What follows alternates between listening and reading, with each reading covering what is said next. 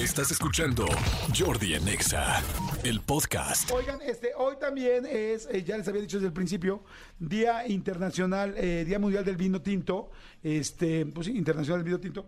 Yo, la verdad, ayer tomé bastante vino tinto porque hay un evento que se llama Milésime, que también les mando un saludo a todos los organizadores, este, y ayer estuve por allá, es un evento muy bonito donde hay muchas marcas, muchos chefs, mucha comida, mucho vino, mucho alcohol, de todo, y ayer estuve por allá, entonces sí me eché mis vinitos ayer, pero relajados. Y hoy me da mucho gusto porque, pues aprovechando que es el Día Mundial del Vino, viene el sommelier Vicente Mendoza. Amigo Vicente, ¿cómo estás? Muy bien, Jordi, ¿qué tal? ¿Cómo estamos? Bien, bien contento de que nos expliques y ayudemos. Traen vino además, cosa que me da mucho gusto. Este, y vamos a hablar de las características generales de un buen vino, de aprender a tomar eh, un buen vino. Pero te quiero preguntar primero, ¿cuánto se tarda uno en ser sommelier? Híjole, Jordi, yo ¿Cuántas creo que crudas tarda uno en ser sommelier? nosotros le decimos que son horas copa. ¿Son horas copa? Muchas horas copa, ¿no? Realmente la profesión de sommelier nunca, nunca dejas de aprender, siempre hay que estar estudiando, aprendiendo, actualizándose, las cosas van cambiando.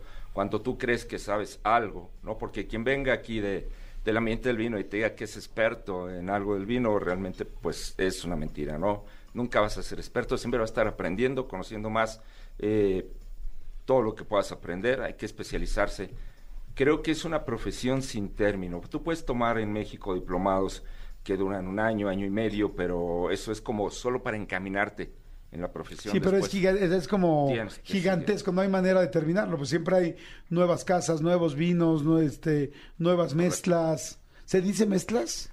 Mezclas, blend, por supuesto. Ajá. Sí, sí, sí. claro que sí. Oye, a ver, padrísimo. Primero, a ver, ¿qué sería lo primero que le tenemos que decir a la gente hoy en este Día Mundial eh, del Vino Tinto? Hay muchísima gente que no sabe eh, elegir un vino y es muy normal porque pues no hay clases en la universidad de, de vino. De- no estaría mal, fíjate, que, que hubiera en las universidades también un- algo así como de sommeliers o de bon vivant. Estaría padre, pues sería muy guay, ¿no? Sería muy Watsican hablando de Happy Thanksgiving again. Happy Thanksgiving again. ¿Qué es lo primero que deberíamos de saber para la gente que quiere aprender a tomar un vino o a pedir un vino? Bueno, primero que nada, creo que en la universidad aprendes el tema del vino, del alcohol en campo, ¿no? Sí, en Fue campo, exacto. clases. En Exactamente. campo y en Es campus. extracurricular esa, esa Si no es teoría, es práctica. Esa materia es extracurricular. Bueno, más que nada, eh, es complicado, es complicado porque hay un mundo en un anaquel de una tienda, eh, un supermercado, una tienda especializada, ves miles y miles de vinos, ¿no? Sí. Es complicado elegir. Creo que lo, lo ideal es comenzar a tratar de irnos por lo, por lo más sencillo, ¿no? No invertir nuestro primer aguinaldo en un vino que a lo mejor no, lo conocemos, no sabemos si nos va a gustar. Yo como experiencia mía, diría que a lo mejor puedes comenzar o con un vino que viene siendo el Nuevo Mundo, cualquier país de América, o digamos en este caso que nosotros hemos traído vinos de Rioja, vinos de Rioja, pero que sean jóvenes, que no, que no tengan la marca a lo mejor de reserva, gran reserva. Creo que debemos empezar por la marca de cosecha o la marca de crianza, que los crianza son más consumidos, son de los más consumidos aquí en nuestro país. Creo que para empezar podríamos ir, por ese lado. Me gustaría, si les puedes explicar a la gente, que mucha gente, como digo, quiere pedir un vino, pero no sabe verdaderamente por dónde empezar y ves tantas botellas que no sabes de qué depende. Entonces, explicarles nada más que hay varios tipos de uva y que estos varios tipos de uva tienen que ver con las regiones y que en cada región se puede haber los mismos tipos de uva, pero son de diferente región y que posteriormente eh, hay también denominaciones de origen como es Rioja, que es española. Así pero así como que un general, eh, ¿qué es el merlot? ¿Qué es? O sea, no, no qué es, pero ¿por qué hay una cosa que es merlot? ¿Por qué hay algo que es Rioja? ¿Por qué? ¿Qué son? ¿Son uvas? ¿Son regiones? Eh, ¿Todos saben iguales? ¿Qué, qué es? Súper estructurada tu pregunta, muy bien, muy clara. Sí, cuando vemos en una etiqueta, porque las etiquetas... Perdón, y mientras me puedo ir echando un salamito porque se me antojó. Gracias. por favor, Muchas gracias. más, no sé si quieras ya refrescarte. No, no, no, no, no, platícame, Ok. dígame. Vale, cuando vemos en una etiqueta, porque las etiquetas regularmente son confusas, por eso nosotros en México tomamos mucho vino español, porque las etiquetas son más claras, ¿no? Aunque bueno, en una etiqueta española va a ser un poquito complicado que veamos la palabra Merlot. Pero Merlot, Cabernet Sauvignon, Zinfandel, Syrah, Carmener, Malbec, tienden a ser los nombres de las uvas, ¿no? Tenemos uvas tintas, tenemos uvas blancas. Eh, dime, dime. Pregunta, maestro. ¿Esas son todas las uvas, las que acabas de mencionar? no, no, no. ¿Hay muchas más? Sí. O sea, esas son las comerciales, las que conocemos, Alrededor las de más famosas. Alrededor de 5.000 uvas, ¿no? Este, ahora, te, voy- te voy a decir nada más una cosa.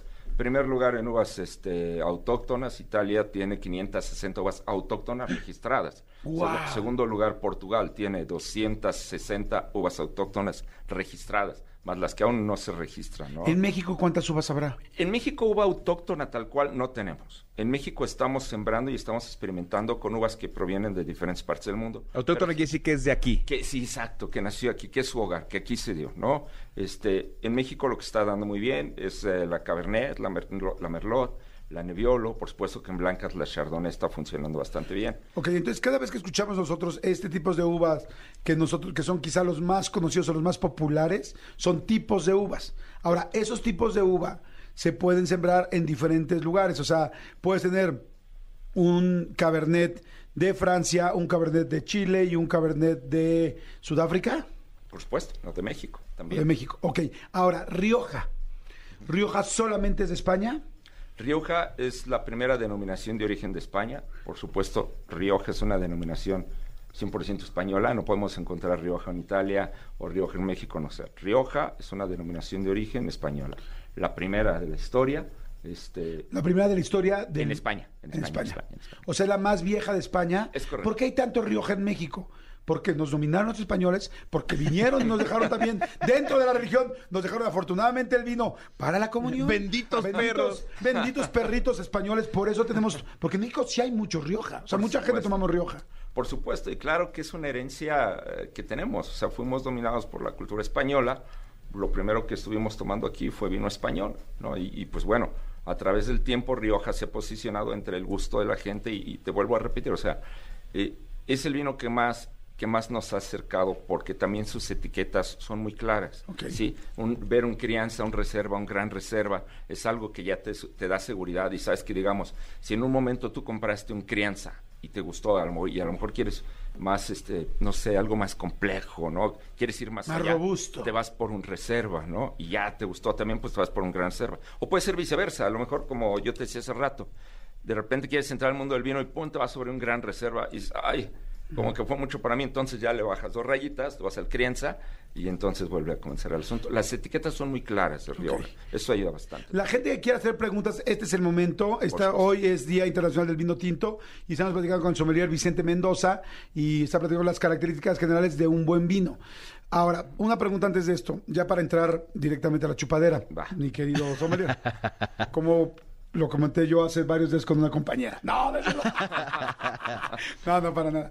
Oigan, este, la pregunta es, la gente que no, que no distingue un vino de otro, hay gente que prueba un vino y nada más dice, oye, está muy fuerte. Hay gente que su nivel, porque no, no lo ha aprendido, que de repente decimos, esta está muy fuerte, esta está muy dulce, y tan tan. Muy ácido. O muy ácido. Muy fuerte, muy dulce, muy ácido, porque no hemos sabido más. Eh, ¿Es fácil rápidamente um, afinar nuestro gusto? O, ese es un general? Porque te la mayoría de la gente es, está muy fuerte, está muy dulce, está muy ácido, tan tan. Esos son las, de los grandes problemas con los que de repente nos enfrentamos cuando trabajamos en restaurante. Yo trabajé 20 años en restaurante, ¿sí? Y es de los grandes problemas. ¿no? Oye, un vino, pero que no esté tan fuerte, ¿no? Ok, ¿para qué te refieres? ¿Al alcohol? ¿Te refieres a la sequedad en caso de un tinto? No, no se saben explicar específicamente, para ellos solo lo sienten fuerte. No, creo que eh, lo que tenemos que hacer es tener un, gusto abierto para probar, para estar experimentando, para no cerrarnos al primer vino que probemos y que no nos guste, sino al contrario, buscar entonces uno, uno diferente, pero sobre todo sí tratar de asesorarnos.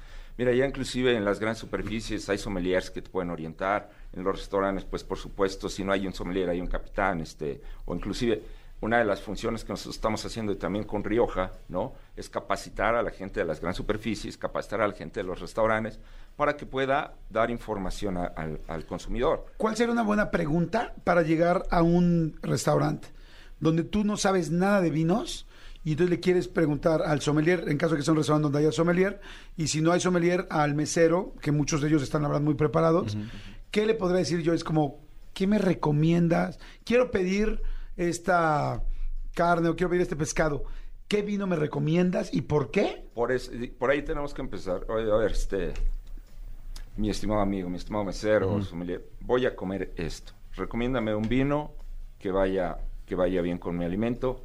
Y pues si puedes, tienes tiempo, explícame por qué va bien. Eso está padrísimo, fíjense qué padre. Y, y- y digo, entrando en confianza, y pues, nosotros vamos a pagar. Y por favor, no quiero que me recomiendes el más caro, porque de repente, digo, Sí. Eh, tendemos a, a- O a- el que promociona la casa. eh, eh, a lo mejor de, tú no vas a saber cuál promocionar la casa, ¿no? Pero porque realmente, eh, pues, no te van a decir, tenemos promoción con esto, con otro, este me da vinos de regalo, etcétera. Pero sí que, que- que hay que ir decididos, ¿no? O sea, no hay que ir con miedo para empezar. Queremos una orientación y la orientación es gratis, ¿no? Podría yo decirle, me voy a, com- a comer este pato. Eh, ¿Qué cooler me recomiendas? ¿Qué cooler? El cooler de durazno, el cooler de, de, este, de pepino. Sí, o le puedes decir, no seas cooler. ¿Cuál No me seas- recomiendas? No seas cooler, ¿cuál me recomiendas? Exactamente. Ok, no, pero fíjate, eso está bien padre porque mucha gente llega con miedo Sí. a pedir un vino. Y no lo pide porque va con miedo. No quiere verse mal, no quiere verse que no sabe. No, no, no. O sea, ese estigma hay que quitárnoslo de la mente. Llegar, hoy voy a comer esto, quiero tomar vino, recomiéndame un vino en tu carta que vaya con él. Y por favor, que no vaya a ser el más caro. ¿no? Y eso está normal. Acuérdense que eso se llama maridaje. O sea, maridaje es cuando un vino combina muy bien con un tipo de alimento. Y entonces ahí sí hay muchos vinos, muchos alimentos y te dicen, estos dos hacen una mezcla perfecta para tu paladar. Ahora vamos a chupar, ¿no, mi querido Vicente? A ver, cuéntanos qué onda. A ver, Bien, te, te traje algo muy especial, algo que este, porque yo importo vinos, soy el sommelier de, de- de una importadora, ¿sí? Este, y nosotros en la importadora, by the way, Life is Great, traemos esto en exclusiva, que es tempranillo, pero es tempranillo blanco, amigo. ¿has son las probado? 11.30. Todavía. Ya me recuerda un meme por ahí este, que circuló mucho, ¿no? Es vino tempranillo. Es, es un tempranillo pero blanco. Es una mutación genética que se encontró en 1987. Esto es reciente, ¿no? Ok. Se encontró en Rioja, ¿sí? Estamos hablando como de las personas, a lo mejor como las personas albinas que no tienen pigmentación en la piel. Esto le empezó a suceder a, suceder a algunas uvas de, de tempranillo. eh, en Rioja, obviamente. Es el único lugar en Rioja donde se habla tempranillo blanco. Y bueno, realmente no hay mucha gente aún en nuestro país que lo haya probado. Hay muy poca plantación porque es una uva reciente. Sin embargo, dentro de las uvas blancas plantadas en Rioja, es la segunda con, con más plantas. Pregunta, entonces, Rioja, para que nos quede a todos claros, es una zona y dentro de Rioja hay uva tempranillo. ¿Correcto? ¿Y qué otras uvas hay en Rioja? Ok, para uvas autorizadas para producir vino en Rioja, tintas tenemos Tempranillo, Garnacha, Graciano, Mazuelo, Maturana Tinta. Son las uvas tintas autorizadas. Blancas hay más, aunque Rioja es un, un lugar que inmediatamente lo relacionamos con, con vinos tintos. Hay más uvas blancas este, autorizadas. La Viura es la, está en primer lugar de plantación. Después tenemos la Tempranillo, tenemos Garnacha Blanca, ¿no? Tenemos Malvasía de Rioja, tenemos Turruntés, está autorizada la Sauvignon Blanc, la Chardonnay y la Verdejo, digo, entre, entre otras. Ok, perfecto. Entonces, a ver, entonces tenemos un tempranillo. ¿Cómo es normalmente el sabor del tempranillo para la gente que nos escucha? Porque si es una uva que mucha gente conoce o más cercana a todas las demás que dijiste. Sí, pero aquí hay algo especial. Esto es Tempranillo Blanco. Al ratito vas a probar un Tempranillo Tinto. Pero esto es nuevo, esto realmente, ¿cuál es el sabor de una tempranillo blanco? Bueno, pues vamos a tener una acidez rica, ¿sí? Aunque no muy elevada, porque recordemos que es una mutación de una agua tinta, entonces no tiene tanta acidez. Y vamos a tener, bueno, ya sé que a mí no me gusta, Jordi, amigo, de repente empezar a decir, pues tenemos aromas de, de frutos blancos, durazno, albaricoque. Lo siento, lo hago cuando lo tengo que hacer en una cata. Yo ni siquiera he olido el albaricoque. No sé ni O qué es sea, albaricoque. O sea, ¿cómo lo voy a encontrar dentro del vino si ni siquiera lo No sé ni cómo se escribe. Es correcto. Por, por- por eso, por eso no quise empezar con el pie izquierdo a hablar como hablamos en las casas profesionales. Es un vino muy fresco, el tempranillo blanco es un vino fresco, es un vino que nos puede dar una sensación cítrica en boca, pero lo cual nos va a dar este Viene frío. frescura. Sí, lo traje a temperatura Sí. para que lo pudieran disfrutar bien. El vino blanco lo debemos, este tipo de vino blancos, ¿El blanco a qué temperatura debe estar? lo debemos de servir entre 8 y 10 grados. ¿Y el tinto? El tinto, mira, es que varía. Por si el blanco, el blanco como este, que es un blanco ligero, joven, entre 8 y 10 grados. Si tenemos un blanco con barrica, que también Rioja produce excelentes blancos con barrica, este, van entre 10 y 12 grados. Los tintos comenzamos a 14, 15 grados. Los tintos jóvenes, como el que vamos a probar ahorita, va entre 16 y 18. Ya vinos más reserva o con más tiempo de crianza o con más estructura o grandes vinos, 18 o 20 grados. Ok, perfecto. Bueno, pues vamos a darle este. Pues a darle, yo siempre recomiendo, bueno, antes, aunque sé que ¿Olerlo? no han olido el albaricoque ni nada por el estilo, pero bueno. ¿Huele huélalo. albaricoque? Sí, Eh, súper les albaricoque. dije, les dije. Está como súper albaricocoso, ¿no? Ajá. Pa- para que puedan este, percibir más el albaricoque, muevan su copa y eso va a hacer que cuando el oxígeno entre en contacto con el vino va a liberar más aromas. Ok. Lo olemos. Y a la hora de probarlo, el primer trago debe ser como si fuera un enjuague bucal. Pásenlo por toda su cavidad bucal. Este, y pásenlo sin pena ni gloria, no le hagan caso. Ni a un vino ni a una persona se le juzga por la primera impresión. Así que ahora démosle un segundo trago y ahora sí, con toda la tranquilidad del mundo, paladenlo disfrútenlo. Está muy bueno, ¿eh? Muy rico. Y eso que fue el primer trago.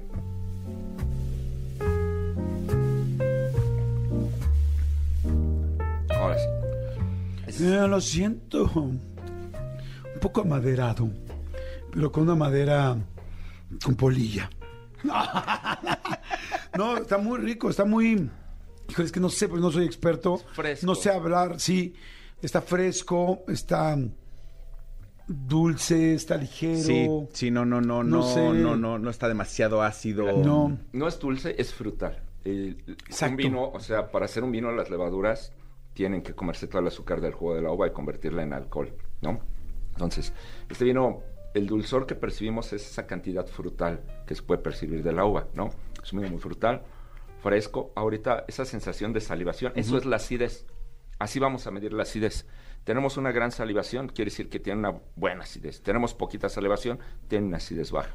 Y esa es la columna vertebral de un vino blanco. la Ok. acidez. Si un vino blanco no te provoca salivación, hay de dos sopas. O ese vino, vemos la etiqueta, a lo mejor es una añada ya muy pasada, o podría ser un vino blanco este, con barrica, que ha tenido una guarda en barrica, que son vinos ya más estructurados, más gastronómicos, más como para comidas más complejas. ¿sí? Entre más caro es un vino, más bueno es. No, no, por supuesto que no. El tema del precio Ah, del vino... ¿verdad? Estuvo chida la pregunta. Sí. El, el- el tema del precio del vino es, es muy subjetivo, ¿no? Hay vinos que sus precios están sujetos a su tradición, a, a pasajes que han sucedido en, en la historia. Hay vinos que están sujetos a, el precio sí está sujeto a su producción, a su exclusividad, a, a que a lo mejor hay viñedos que producen muy poco y eso sí hace más caro un vino, pero es muy subjetivo. Nosotros podemos encontrar vinos que te encanten desde precios muy económicos. A ver, aquí la gente dice, Jordi, si busco un vino más dulce en sabor y no seco, ¿cómo puedo pedirlo? Si realmente queremos dulzor en un vino, tenemos que preguntar por un vino tal vez semidulce. Lo podemos, eso se puede ver en la etiqueta. Si, si el vino es semidulce, regularmente, regularmente te marca semidulce. Nosotros en Rioja producimos blancos semidulces. Históricamente son de los vinos que, que por ahí de los eh, 70s, este, 80 se vendieron muchísimo en Rioja, en Rioja. Son blancos, pero en la etiqueta te dice semidulce. Entonces ahí sí vas a encontrar un vino con un dulzor residual. El hablar de residual no es malo, sino que es algo de dulzor que se le deja al vino para que sea más agradable al paladar. Hay mucha gente que está preguntando, dicen, pregunta, ¿le puedes preguntar al sommelier qué vino pudiera llevar a la cena de Navidad?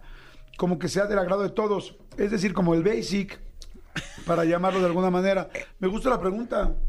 O sea, ¿qué vino sería un buen vino para llevar a una cena de Navidad? También a buen precio, justo y que... Quedar bien. Y que, y que a la mayoría le guste. Fíjate que es, aquí es a veces complicado si no nos dice que van a cenar, ¿no? Pero bueno, un vino, un vino Digamos que, que pavo, Y pasta. pavo, pasta y pierna.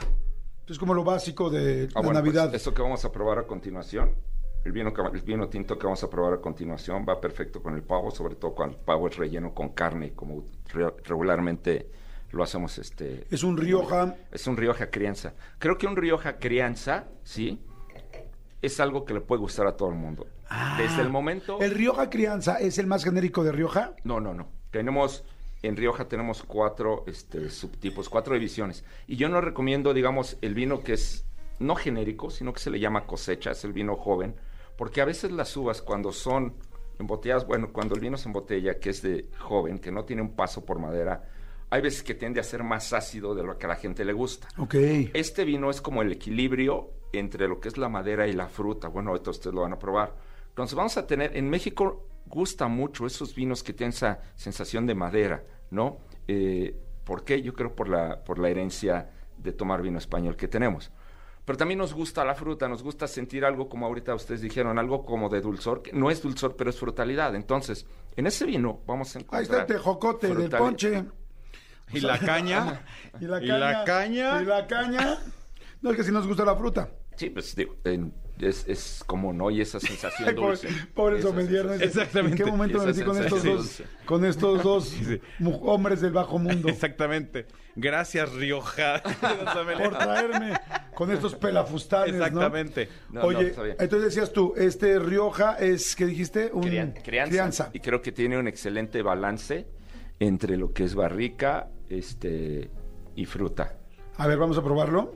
Le estamos dando vueltecitas para que se oxigene. Fíjate, por decir, este, este Rioja está elaborado con este, Ah, huele muy rico. tempranillo, graciano y garnacha. O sea, es la mezcla de esas tres uvas. La mezcla de estas tres uvas. Fíjate que te iba a decir eso porque yo últimamente, la verdad, para no fallarle, porque no sé muchos de vinos, sí me gusta, pero no sé mucho, empecé a ir a todas las comidas y tal, y entonces empecé a llevar mezclas, ¿no? A mí me empezó a gustar mucho el 3B de Casa Madero, Ajá. porque decía, pues, trae tres uvas, están mezcladas, pues es como que pues si a uno le gusta una uva, pues ya está. Si al otro le gusta la otra, pues ya está. Si al otro le gusta, entonces como que decía, quedó bien sí o sí. Y e- ese sería el, el equivalente del que acabo de decir del 3B, sería este que me estás diciendo de Rioja. Pues no son las mismas uvas, pero sí es una mezcla y regularmente las mezclas, como tú bien dices, tienden a ser muy ad hoc para diferentes paladares. Porque además, si a lo mejor hay una uva que tiene poca acidez, con, otra, con la acidez de otra uva la reemplazamos. Si hay una uva que tiene poco color, con el color que nos da otra uva, ahora sí que hacemos. Hacer un ensamble en los vinos es exactamente tratar de elevar las características de todas las uvas. Hay una marca también de vinos que se llama Ensamble, ¿no? Sí, es una marca mexicana, creo. Y creo que ese- entonces será puro ensamble, serán puras... Sí, bueno, la, mar- la marca tiene su, su, su porqué, ¿no? Ok, entonces Rioja Crianza, lo vamos a probar. Rioja Crianza es la bodega eh, Manzanos, es una de las bodegas más grandes de Rioja.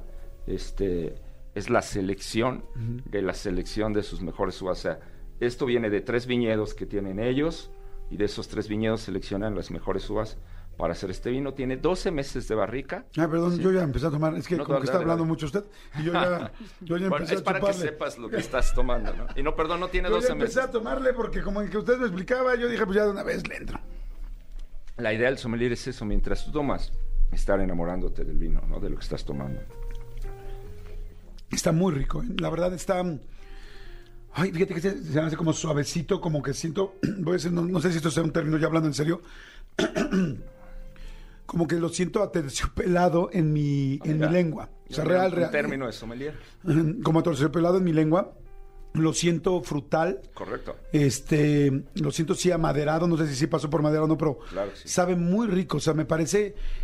Hay veces que de repente me dan un vino, ya hablando muy en serio, que igual es muy, eh, no sé cómo llamarle, viejo o maduro, y lo siento muy fuerte.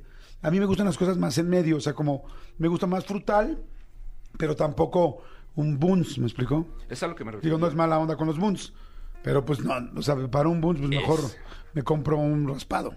Es a lo que me refería. Creo que en este vino encontramos el equilibrio, ¿sabes? Ni es Bonds, ni es esa sensación de sequedad que te daban este los vinos antiguos. Este está perfecto. A ver, a la persona que preguntó qué vino puedo llevar a la cena, creo que este está perfecto. Es entonces el Es crianza. un crianza de finca Manzanos. Este lo pueden encontrar con nosotros en lifeisgreat.mx. ¿Cómo en dónde?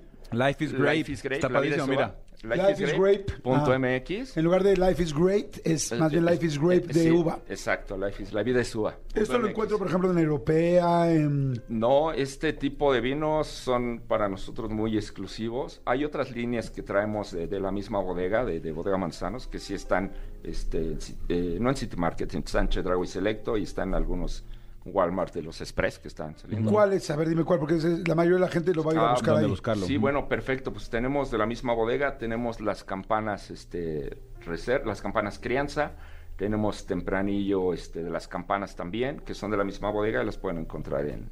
Las campanas crianza sería lo más cercano a este Rioja que me acabas de... Sí, exacto. es- ¿Cuánto cuesta una botella? Uy, bien barata, bien barata. Ha de costar, eh, no llega a los 300 pesos. Está perfecto. Súper bien, No llega a los 300 súper bien. pesos. Entonces, a ver, Pero otra vez, las campanas Crianza, crianza. Ese lo puedes encontrar. ¿Y es de Rioja? Chedraui. No, ese es de Navarra, pero es de la misma bodega. Ok. De la bodega Manzanos. Este, de Manzanos creo que por ahí también tenemos este, en las grandes superficies. Pero yo sí he este, visto muchos de Rioja en el súper y Ah, en no, todos claro, lados. claro, afortunadamente Rioja. Pero dime cuál de Rioja, lados. para que la señorita no se me ponga nerviosa. A ver, puedes encontrar marcas muy buenas como Marqués de Riscal, como Cune, Ah, eh, claro. Marqués de Cáceres, que son las sí marcas que ya Ay, Cune me gusta mucho. El Cune sí lo he probado, Si sí. quieres, en ese El Cune yo lo compré para mi boda. Muchos y muchos cunes porque son muy buen precio y son muy buen vino. Esa es la cuestión. O sea, la verdad es que sí, en Rioja tenemos muy buenos precios, sí tenemos muy buenos vinos. Por eso la pregunta que tú me decías, si tiene que ser un vino caro para ser bueno, por supuesto que no. Sí. Entonces tenemos de, de todos los rangos. La Rioja verdad, muchas la gracias. Está eh, muy, muy rico. Entonces yo me quedo con este, quedamos Rioja, Crianza, este, de Y- y- Casa y no sé si Madero. sabías, de. Casa Madero de Puerto, ¿qué? De De, este- no. Puerto Madero, no de... Es de Finca Manzano. Finco. Manzano, perdón, de la, Finca de la Manzano. bodega Manzano. Ambos son de la bodega en, Manzano. en esto, en la... Ah, de Finca Manzanos, perfecto. Lo voy a buscar. ¿Y ya viste qué En dice acá Life is arriba? Grape. ¿Ya viste ¿Y la, qué dice? Familia. Dice familia Fernández. Ah, desde ustedes. Es de nosotros. Ah, pues mira. De toda la vida. De los Fernández de toda la vida. Gracias, gra- gracias por el patrocinio del vino. Oigan, eh, a las señoritas de Rioja, creo que una muy buena idea sería que nos lleven a Rioja, a la zona de Rioja, España, a probar y hacer unas, unas cápsulas desde allá. Coincido y aprender Somos a tomar poquitos. vino. Dos, cuatro, seis. Nosotros y el sommelier. Sí, o dos, Coincido, ¿eh? coincido. O si no, O dos. no, no, de una vez para irlo bajando, porque si no, perdón chicos, pero si no, nunca vamos a llegar. Como ustedes también piden allá sus tortas. Yo les traigo un llavero. Chilaquil y no nos invita, también nosotros de Yo este les traigo lado un llavero, no se preocupen. Sale, vale. Oigan, gracias, muchas gracias. Entonces, entren ustedes. a, ¿qué dijimos? Life, Life is Grape. Ajá. Lifeisgrape.com. Punto MX. Punto Punto MX. punto Perfecto, gracias, muchas gracias, mi querido Gracias, Vicente. Jordi, ¿Tienes gracias. algunas redes o algo para que la gente te siga? Sí, por para más, supuesto. ahora sí que para más consejos de vino, síganme. Por supuesto, sí. Este, yo estoy en Instagram como B de Vicente M de Mendoza, o sea, BM Wine 72, ¿sí? En Facebook como Vicente Mendoza y me pueden encontrar también en la página de la Universidad Mexicana de Mixología para charlar de vinos y de destilados. Es la mejor universidad de, de mixología en México. Este, ahí soy parte docente. Y también en las redes de Life is Grape, Life is Grape MX, también hay el chat que tenemos en la página, los dirige directo con su servidor para cualquier duda podérsela Y nada más para terminar, eh, sommelier, ¿no- ¿nos dejaría la botellita? O sea, A sí ver, a nos, ver, sí sí, nos claro, la botella, pero además te traje una botella, deja- déjame te la muestro rápido. Tiene que ser rápido porque ya me están corriendo, mi querido sommelier, pero... No, bueno, te- te Y la charolita también nos podemos dejar la de los, las carnes frías. A ver, te- es una botella de un vino que seguro conoces, pero este vino, que al parecer es el de nuestros abuelitos, ya no es el de nuestros abuelitos. Siglo. Siglo. El vino Siglo es el vino que fue de los más vendidos en México en un tiempo. La gente de repente lo empezó a menospreciar porque sabía mucho a lo que tú dices, seco, muy amadrado. Pruébalo, te lo voy a dejar. ¿Le acaban de hacer una nueva, un upgrade o qué? Es el nuevo siglo. el siglo Bienvenido al 2.0. nuevo siglo. Bienvenido a Perfecto. Life is great. También de, que- de Rioja, por supuesto. Sí, por supuesto, Tempranillo. Rioja. Gracias, muchas gracias. Escúchanos en vivo de lunes a viernes a las 10 de la mañana en Exa FM 104.9.